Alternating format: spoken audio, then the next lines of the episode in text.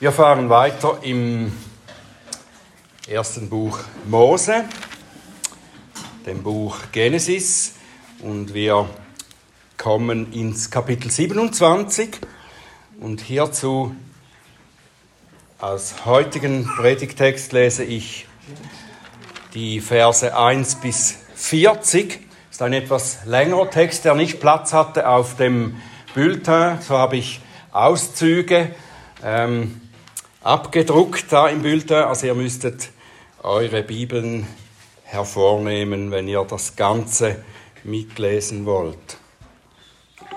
Genesis 27, Verse 1 bis 40. Und es geschah, als Isaac alt geworden war und seine Augen trübe waren, so dass er nicht mehr sehen konnte, da rief er seinen älteren Sohn Esau und sagte zu ihm, mein Sohn. Und er sagte zu ihm, hier bin ich.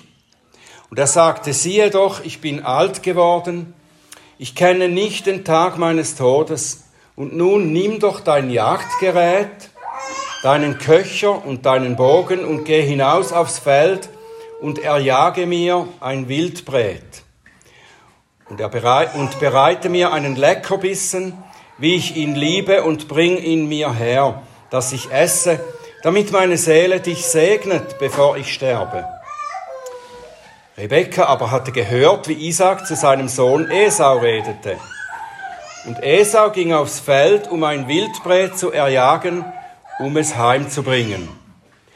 Da sagte Rebekka zu ihrem Sohn Jakob, siehe, ich habe deinen Vater zu deinem Bruder Esau so reden hören, Bring mir ein Wildbret und bereite mir einen Leckerbissen, dass ich esse und dass ich dich vor dem Herrn segne, bevor ich sterbe.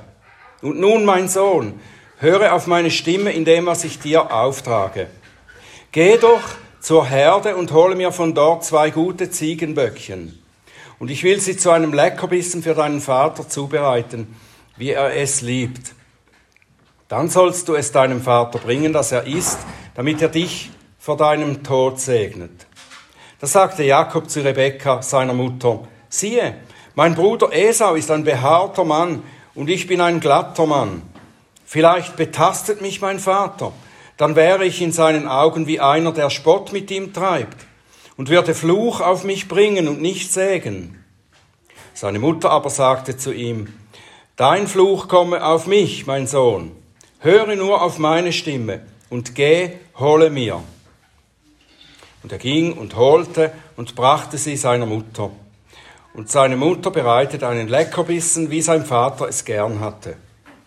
Dann nahm Rebekka die guten Kleider ihres älteren Sohnes Esau, die bei ihr im Haus waren, und zog sie ihrem jüngeren Sohn Jakob an. Die Felle der Ziegenböckchen aber zog sie über seine Hände und über die Glätte seines Halses, und sie gab den Leckerbissen und das Brot, das sie bereitet hatte, in die Hand ihres Sohnes Jakob. So ging er zu seinem Vater hinein und sagte, Mein Vater. Und er sagte, Hier bin ich, wer bist du, mein Sohn? Da sagte Jakob zu seinem Vater, Ich bin Esau, dein Erstgeborener. Ich habe getan, wie du mir geredet hast. Richte dich doch auf und setze dich und iss von meinem Wildbret, damit deine Seele mich segnet. Isaac aber sagte zu seinem Sohn, wie hast du es denn so schnell gefunden, mein Sohn? Er sagte, weil der Herr dein Gott es mir begegnen ließ. Da sagte Isaac zu Jakob, tritt doch heran, dass ich dich betaste, mein Sohn, ob du wirklich mein Sohn Esau bist oder nicht. Und Jakob trat zu seinem Vater Isaac heran, und er betastete ihn und sagte, die Stimme ist Jakobs Stimme, aber die Hände sind Esaus Hände. Und er erkannte ihn nicht, weil seine Hände behaart waren wie die Hände seines Bruders Esau. Da segnete er ihn. Und er sagte, bist du wirklich mein Sohn Esau? Er aber sagte, ich bin's. Da sagte er, reiche es mir her, ich will von dem Wildbret meines Sohnes essen, damit meine Seele dich segnet. Und er reichte es ihm, so dass er aß. Auch brachte er ihm Wein und er trank. Dann sagte sein Vater Isaak zu ihm, Tritt doch heran und küss mich, mein Sohn. Da trat er heran und küsste ihn. Und als er den Geruch seiner Kleider roch, da segnete er ihn und sprach, siehe, der Geruch meines Sohnes ist wie der Geruch eines Feldes, das der Herr gesegnet hat. So gebe dir Gott vom Tau des Himmels und vom Fett der Erde und von Korn und Most die Fülle. Völker sollen dir dienen und die Völkerschaften sich vor dir niederbeugen. Sei Herr über deine Brüder und vor dir sollen sich niederbeugen die Söhne deiner Mutter. Die dir fluchen, seien verflucht und die dich segnen, seien gesegnet. Und es geschah, sobald Isaac gesegnet hatte, Jakob geendet hatte, Jakob zu segnen. Ja, es geschah, als Jakob gerade eben von seinem Vater Isaac hinausgegangen war, da kam sein Bruder Esau von der Jagd. Und auch er bereitete einen Leckerbissen, brachte ihn zu seinem Vater und sagte zu seinem Vater, mein Vater richte sich auf und esse von dem Wildbret seines Sohnes, damit deine Seele mich segne. Da sagte sein Vater Isaac zu ihm, wer bist du? Er sagte, ich bin dein erstgeborener Sohn Esau. Da erschrak Isaac mit großem Schrecken über alle Maßen und sagte, wer war denn der, der ein Wildbret erjagt und mir gebracht hat, das ich von allem gegessen habe, bevor du kamst und ihn gesegnet habe? Er wird doch auch gesegnet bleiben. Als Esau die Worte seines Vaters hörte, da schrie er mit lautem und erbittertem Geschrei über alle Maßen und sagte zu seinem Vater, Segne mich, auch mich, mein Vater. Er aber sagte, dein Bruder ist mit Betrug gekommen und hat deinen Segen weggenommen. Da sagte er, heißt er darum Jakob, weil er mich nun schon zweimal betrogen hat? Mein Erstgeburtsrecht hat er genommen und siehe, jetzt hat er auch meinen Segen genommen. Und er sagte, hast du mir keinen Segen aufbewahrt? Da antwortete Isaac und sagte zu Esau, siehe, ich habe ihn zum Herrn über dich gesetzt und alle seine Brüder ihm zu Knechten gegeben und mit Korn und Most habe ich ihn versehen und alles. Und nun, was kann ich da noch für dich tun, mein Sohn? Da sagte Esau zu seinem Vater, Hast du nur diesen einen Segen, mein Vater? Segne mich, auch mich, mein Vater. Und Esau erhob seine Stimme und weinte. Da antwortete sein Vater Isaac und sagte zu ihm, siehe, fern vom Fett der Erde wird dein Wohnsitz sein und fern vom Tau des Himmels oben. Von deinem Schwert wirst du leben und deinem Bruder wirst du dienen. Doch wird es geschehen, wenn du dich losmachst wirst du sein Joch von deinem Hals wegreißen. Vater im Himmel, hab Dank, Herr, dass du uns dein Wort gibst, dass wir lernen, dass wir dich besser erkennen, dass wir dein Handeln mit deinen Erwählten, mit deinem Volk erkennen können, darüber staunen können. Herr, hilf uns zu verstehen, was du uns durch diesen Abschnitt zu sagen hast. Öffne du meine Lippen, dass sie deinen Ruhm und deine Herrlichkeit verkünden. Amen.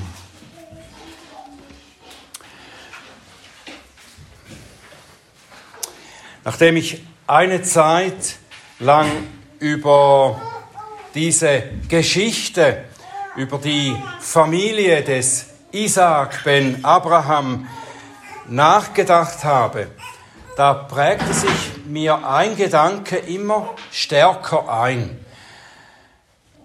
Diese Familie, ihre verschiedenen Mitglieder mit ihren ganz unterschiedlichen Charakteren, diese Familie gleicht eigentlich in vielem einer typischen Gemeinde.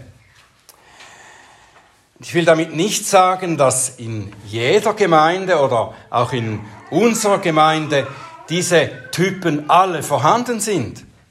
Aber ich denke, im, im Großen und Ganzen besteht die Kirche aus solchen Menschen, mit solchen Zielen und Motiven im Herzen wie Isaac, Rebekka, Jakob und Esau hier zeigen. Gott hat uns erwählt und er hat uns zusammengestellt und er hat uns ein Ziel, eine Richtung gegeben. Er hat seine Willensabsicht bekannt gemacht und er führt uns auf seinem Weg dorthin, wo er uns haben will. Das ist sicher, das steht fest. Und jeder von uns steht in einer ganz bestimmten Beziehung zu ihm. Und jeder hat seine Wünsche und individuellen Ziele im Herzen, oder nicht? Und diese Wünsche und diese Ziele, die stimmen entweder mit Gottes Willen überein oder auch nicht. Oder nicht immer. Aber was sicher ist, ist, dass Gottes Plan für dich bereits schon steht. Und er wird so zum Ziel und zur Ausführung kommen, wie er das bestimmt hat. Sein Wille kommt zustande. Ob er exakt deinen Vorstellungen entspricht oder auch nicht, ob du wie ein folgsames Schaf oder wie ein störrisches Maultier geführt wirst, du wirst dort ankommen, wo der Herr dich jetzt schon sieht. Und genau dies sehen wir auch in Isaaks Familie. Jedes Familienmitglied wirkt in einer Weise willentlich oder unwillentlich, weise oder töricht, wirkt daran mit, während Gott seinen Plan ausführt. Gott hat Abraham mit einem Schwur das Versprechen gegeben. Und zwar mehrfach, so wie wir das unter anderem in Genesis 17 lesen, Verse 4 bis 8. Ich, siehe, das ist mein Bund mit dir. Du wirst zum Vater einer Menge von Nationen werden. Und nicht mehr soll dein Name Abram heißen, sondern Abraham soll dein Name sein, denn zum Vater einer Menge von Nationen habe ich dich gemacht. Und ich werde dich sehr, sehr fruchtbar machen. Und ich werde dich zu Nationen machen. Und Könige werden aus dir hervorgehen. Und ich werde meinen Bund aufrichten zwischen mir und dir und deinen Nachkommen nach dir durch alle ihre Generationen zu einem ewigen Bund um dir Gott zu sein und deinen Nachkommen nach dir. Und ich werde dir und deinen Nachkommen nach dir das Land deiner Fremdlingschaft geben. Das ganze Land Kanaan zum ewigen Besitz und ich werde ihnen Gott sein. Und diesen Segen, diesen Bund, den Gott Abraham versprochen hat, hat er dann auch Isaac mehrfach wiederholt. Und dazu sagte er auch zu Rebekka und zu Isaac, dass nicht ihr Erstgeborener, sondern der jüngere ihrer Söhne der Nachkomme ist, der das Erbe weitertragen wird. Das gehörte auch zu diesem Bundesversprechen. Der Ältere wird dem Jüngeren dienen. Und der Herr hat bereits angefangen, dieses Versprechen zu erfüllen. Und er fährt damit weiter. Und es ist erstaunlich, oder nicht, wenn wir jetzt diese Geschichte gelesen haben, es ist erstaunlich, in welcher Weise das zustande kommt, was Gott geplant und versprochen hat. Wir sehen, dass der Herr für seinen Plan und zu seiner eigenen Verherrlichung Menschen gebraucht, die eigentlich alles andere als geeignet dazu sind. Es sind Leute, die mehr ihre eigenen Ziele verfolgen, ihre eigenen Vorstellungen von Gottes Reich oder von einem gesegneten Leben pflegen. Leute, die meist ihre eigenen Wege für geeigneter halten als Gottes Wege. Und das ist eine überaus schwierige Ausgangslage, oder nicht? Die Menschen, mit denen Gott sein Reich baut, die scheinen nicht nur seinen Absichten im Weg zu stehen, sondern sie arbeiten auch noch gegeneinander. Aber, aber Gott ist ein Künstler, der mit kaputten und eigentlich ungeeigneten Werkzeugen ein herrliches Kunstwerk errichtet. Und in den Geschichten wie in dieser Geschichte von Isaaks Familie, da lässt er uns dabei zusehen, wie er das macht. Das Kunstwerk, das wir am Ende sehen werden, ist sein verherrlichtes Volk. Das Volk seines Eigentums, das er vor Grundlegung der Welt erwählt hat und das Christus sich erworben und gereinigt hat. Lasst uns sehen, wie Gott Isaaks Familie gebraucht, um seinen Plan und sein Versprechen zu erfüllen.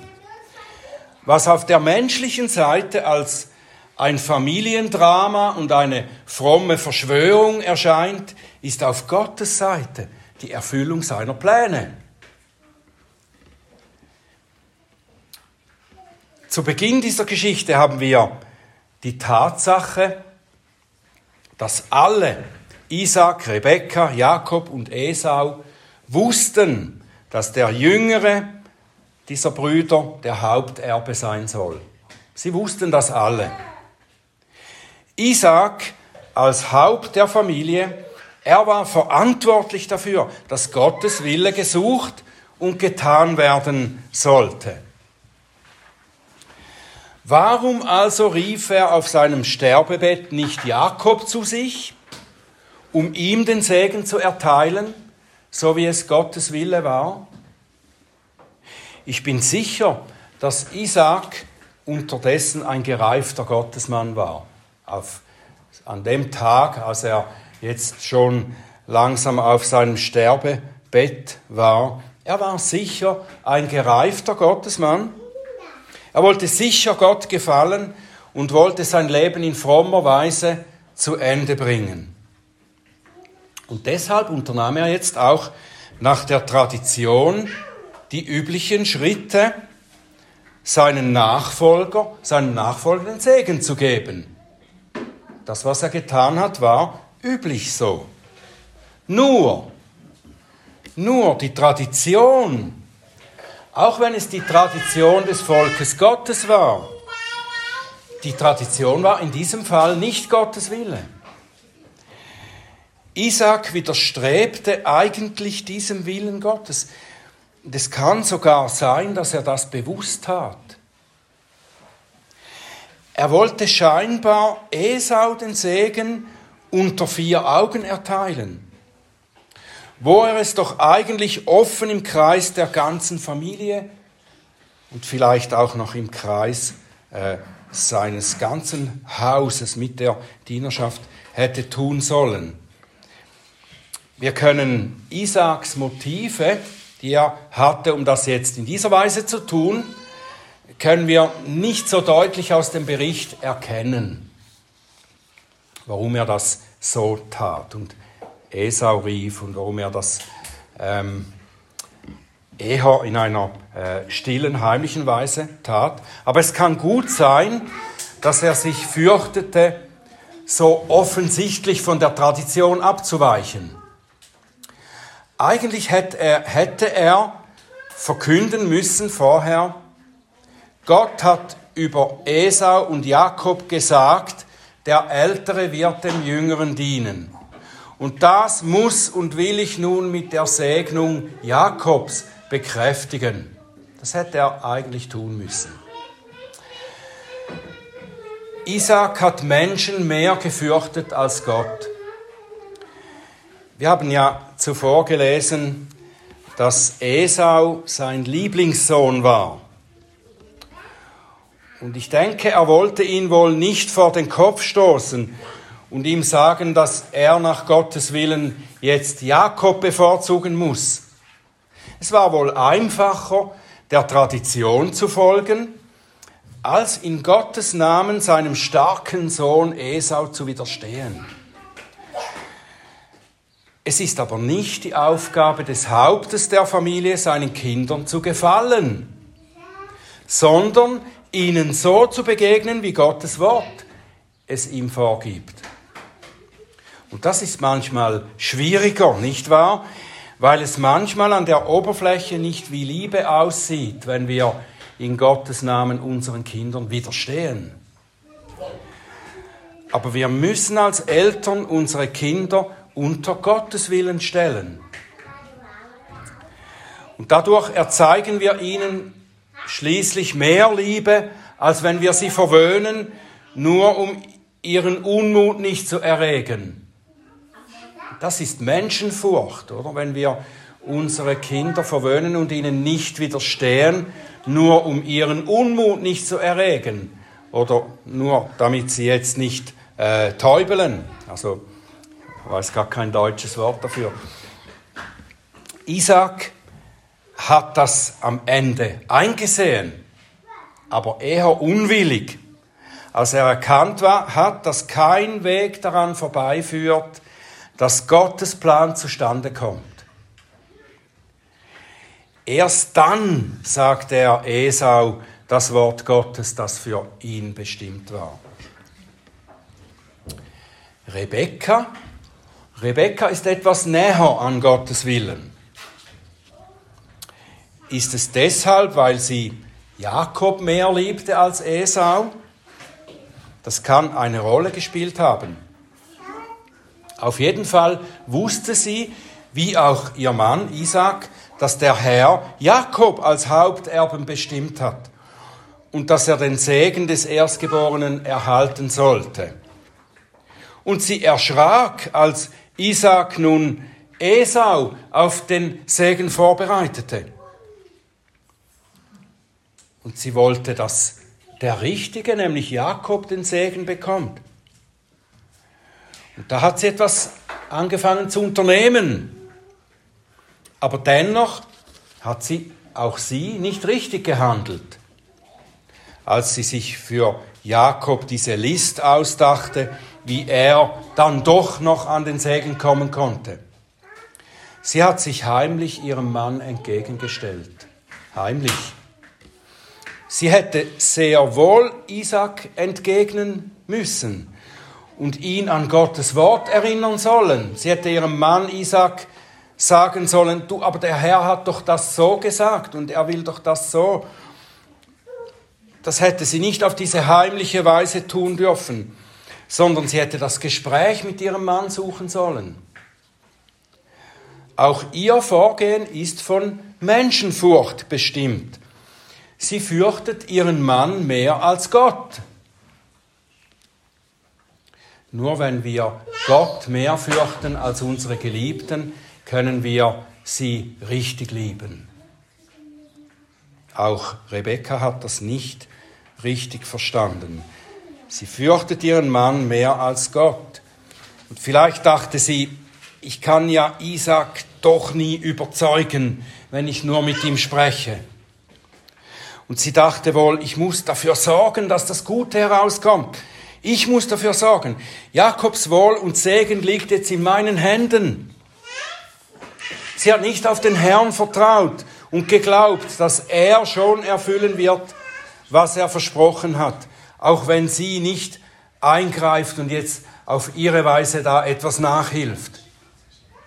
Rebekka geht menschliche Wege, um göttliche Ziele zu erreichen. Das ist falsch. Sie mag dabei eine gute Absicht gehabt haben, aber sie hat ein Prinzip angewandt, das falsch ist. Sie hat das Prinzip der Zweck heiligt die Mittel angewandt. Und das steht ganz klar gegen Gottes Willen.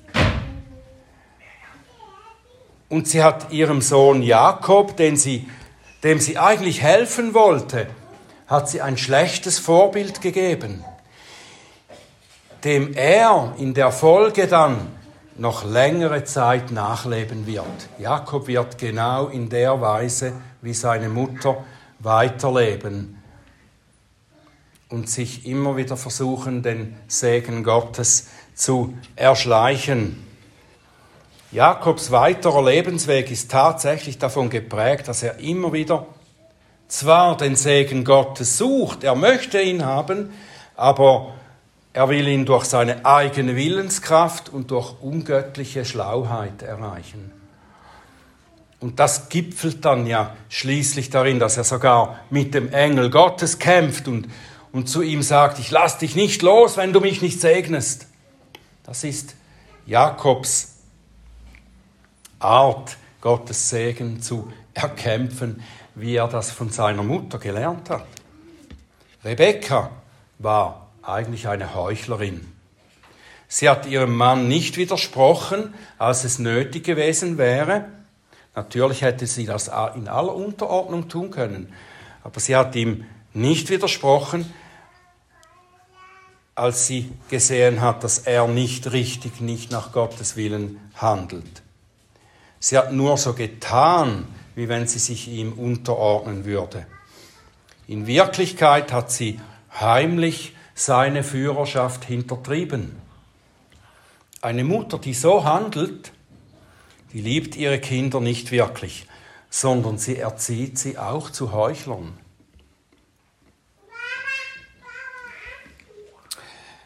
Auch Jakobs Handeln ist falsch und heuchlerisch. Er ließ sich, obwohl er schon ein erwachsener Mann war, ließ er sich von seiner Mutter verleiten, seinen Vater zu betrügen. Er hätte zwar, so könnten wir denken, hätte er argumentieren können, aber ich bin doch dazu bestimmt, den Segen des Erstgeborenen zu bekommen. Und außerdem habe ich ihn ja Esau auch abgekauft. Es wäre alles rechtens. Und Gott will es ja so. Esau hat auch zugestimmt, dass ich den Segen bekomme. Und wenn der Vater das nicht einsieht jetzt und sogar gegen Gottes Willen jetzt Esau segnen will, dann habe ich doch jedes Recht, mir das zu nehmen, was mir zusteht. Ja, aber auch er hätte sich ein Herz fassen und direkt mit seinem Vater sprechen müssen. Und das tat er offenbar nicht. Er überließ es seine Mutter, für ihn zu agieren. Ihr gegenüber getraute er sich zwar, so einen halbherzigen Einspruch zu machen, aber er fürchtete nicht, dass dieses Vorgehen Gott nicht gefallen könnte, sondern er fürchtet nur, dass sein Vater den Betrug durchschauen könnte und ihn dann bestrafen könnte. Also er fürchtete nicht die Sünde, sondern nur die Strafe für die Sünde. Das ist keine Gottesfurcht. Auch Jakob fürchtete Menschen mehr als Gott. Es zieht sich hier durch wie ein roter Faden. Die Menschenfurcht dieser ganzen Familie. Jakob ist ein Opportunist. Er nutzt die Gelegenheit zu seinen Gunsten. Er nimmt, was er bekommen kann. Er fürchtete sich nicht davor, gegen Gott zu sündigen, sondern fürchtet nur den Nachteil, den die Sünde bringen könnte. Und er wird schließlich in dieser Sache zum doppelten Verlierer. Gottes Segen über seinem Leben wird er nicht erfahren, zumindest nicht in dem Zeitraum und auf diesem mühelosen Weg, wie er das sich gedacht hatte. Und den Unwillen der Menschen muss er auch ertragen. Sein Bruder wird so wütend, dass er schließlich vor ihm um sein Leben fliehen muss. Wie müssen wir Esau einschätzen? Er war ja oberflächlich betrachtet der Verlierer in der Geschichte. Und er jammerte auch entsprechend, als er erkannte, dass Jakob seinen Segen nun gestohlen hat. Und er könnte einem leid tun, wenn man nicht genauer hinter die Ereignisse schaut. Aber wir sollten Esau nicht bemitleiden für seinen Verlust. Wir könnten uns vielmehr fragen, worüber er sich jetzt eigentlich beklagt. Esau, worüber beklagst du dich denn jetzt? Du wolltest ja den Segen des Erstgeborenen gar nicht haben, als du das begehrte Linsengericht dafür eintauschen wolltest. Esau war nicht daran interessiert, von Gott gesegnet zu sein, sondern er wollte einfach seinen zeitlichen Genuss haben. Und er will jetzt nur die Konsequenz seines früheren Handelns nicht tragen. Esau hat sehr wahrscheinlich eine völlig falsche Vorstellung davon, was der Segen des Erstgeborenen überhaupt ist. Die Klage über seinen Verlust ist wohl eine Klage über einen verpassten Anteil an materiellem Segen. Sicher bringt der Segen des Erstgeborenen auch äh, materielle Güter mit sich. Land, Ertrag des Landes, Vieh, viele Reichtümer, sicher. Aber diese Dinge waren den Patriarchen gegeben, damit sie es in Verantwortung vor Gott verwalten und es für Gottes Reich nutzen. Und so etwas hatte Esau nicht im Blick und nicht im Sinn. Ihn kümmerte der sofortige materielle Genuss. Er hat ja früher gesagt, ich werde sowieso sterben, was kümmert mich da das Erstgeburtsrecht? Und im Hebräerbrief wird er deswegen ein Gottloser genannt. Er war ein Gottloser, er hatte Gott nicht im Blick für sein Leben, war ihm egal. Er wollte nur seinen Gewinn und Genuss für heute und jetzt. er gleicht Menschen, die sich vielleicht im Umfeld der Kirche bewegen, nicht um mit den Gläubigen Gott anzubeten, sondern um sonst irgendwie zu profitieren.